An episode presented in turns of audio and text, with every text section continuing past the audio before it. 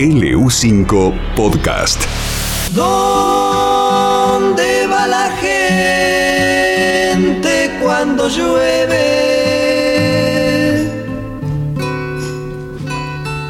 Siempre hay un lugar donde parar. Es sin duda un disco de colección. El 13 de octubre de 1970 se editó hace hoy 50 años. Yo vivo en esta ciudad. El álbum de Pedro y Pablo, el dúo formado por Miguel Cantilo y Jorge Durietz.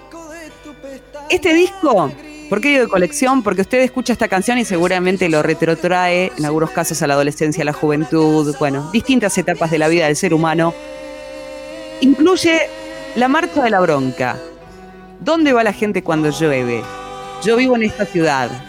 Cantilo y Durietz habían comenzado a tocar juntos en 1967, primero bajo el nombre Los Cronopios y después como Pedro y Pablo. En el verano del 68 actuaron en el legendario club La Fusa en Punta del Este, donde también comenzaron grandes figuras de café concert como Nacha Guevara, Casalla y Percivale, Nico Novarro y Amelita Baltar. La primera grabación fue un simple justamente de La Marcha de la Bronca, que ganó el segundo Festival Nacional de Música Beat y los consagró como cantantes de protesta. Enseguida vino la oportunidad de hacer su primer álbum y tuvo arreglos de artistas muy importantes para la época. La lista de temas se completó con material musical muy variado, abarcando bossa nova, baladas, tangos, milongas y otros ritmos. Las letras reflejaban el pulso de Buenos Aires y estaban llenas de críticas con mucho humor, ironía, sarcasmo y también denuncias. Por ejemplo, Johnny Bigote, que estaba dedicado justamente al presidente militar Juan Carlos Onganía. También Los perros homicidas sobre la presión policial, la Asociación Modelos Argentinas con referencia a las modelos de la época, Susana Jiménez, Chunchuna Villafañe y Karin Pistarini, entre otros, por supuesto.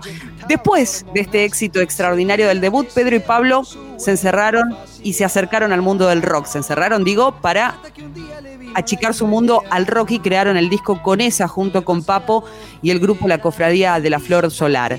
Luego alternaron temporadas de una vida en comunidad de hippies, la grabación de un tercer álbum y finalmente el exilio. El regreso fue en 1980 primero evitando la censura al presentarse como Cantilo Durietz, no vinieron como Pedro y Pablo, y luego obtuvieron un éxito masivo ante una nueva generación de fanáticos. En esos comienzos, en los años 80, descubrieron que las canciones de este primer álbum habían estado circulando de mano en mano, pero casi clandestinamente. Fueron grabadas en cassettes caseros, durante la dictadura militar del 76. Y tras la guerra de Malvinas se convirtieron en verdaderos himnos. La dupla volvió a hacer discos eh, y hasta el día de hoy alternan algunos periodos de receso con reuniones y también grabaciones con canciones nuevas. Lo cierto es que está cumpliendo 50 años. ¿Dónde va la gente cuando llueve? Con ropa de varón, La Quimera del Confort, Asociación Modelos Argentinas y tantas otras canciones que fueron un clásico allá por los 70.